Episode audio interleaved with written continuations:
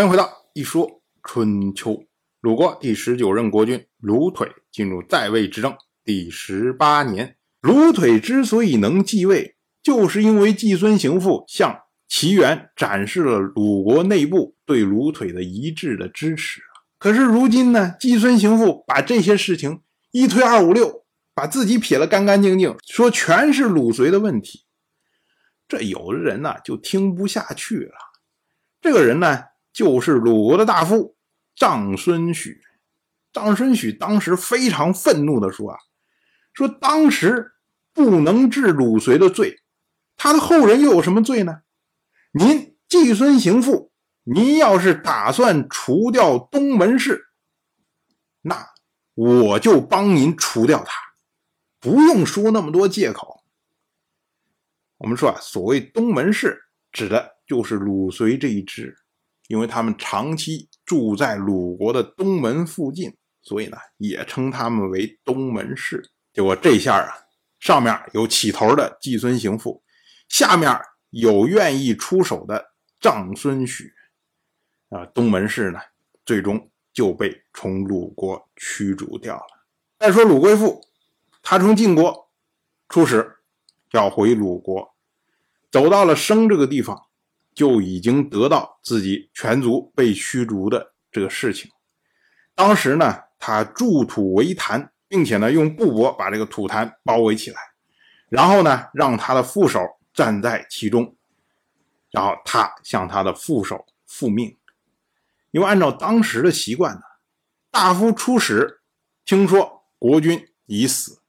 而自己如果已经进入别国的国境，那么仍然需要完成使命后，然后再返回国内。回国之后呢，要在死去的国君棺木之前复命。可是呢，如今因为鲁贵父他们全族已经被驱逐了，所以他不可能再进入鲁国的国境，当然也不可能到鲁腿的陵前复命。所以呢，他筑坛向他的副手复命，再由他的副手。到鲁腿的陵前复命。当时呢，他的副手面向南方，鲁龟父站在他副手面前，面向北方，然后手持玉圭复命。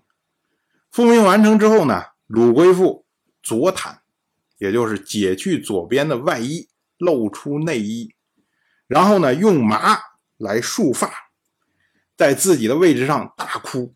之后呢，跺脚三次，这才离开，流亡去了齐国。鲁归父这一套做派啊，也就是说，虽然我被驱逐了，但是呢，我仍然需要复命，仍然呢，要为已故的国君表示哀悼之情。所以呢，《春秋》记录这件事情为“归父还自尽”，就是夸耀他虽然被驱逐。依然能够依礼而行。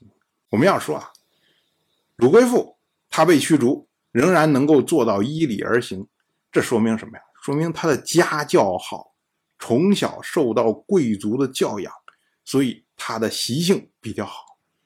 但是呢，鲁贵父他继承了他父亲的遗志，希望驱逐三桓，可是呢，他的敌人并不比他的父亲少。但是他的权位远远不如他的父亲，他唯一依靠的，就是鲁腿的宠信。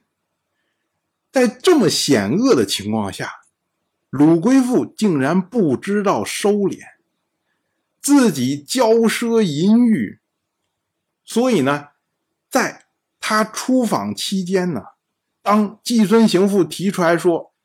所有的罪责都是他们这一族造成的，竟然没有人为他说话。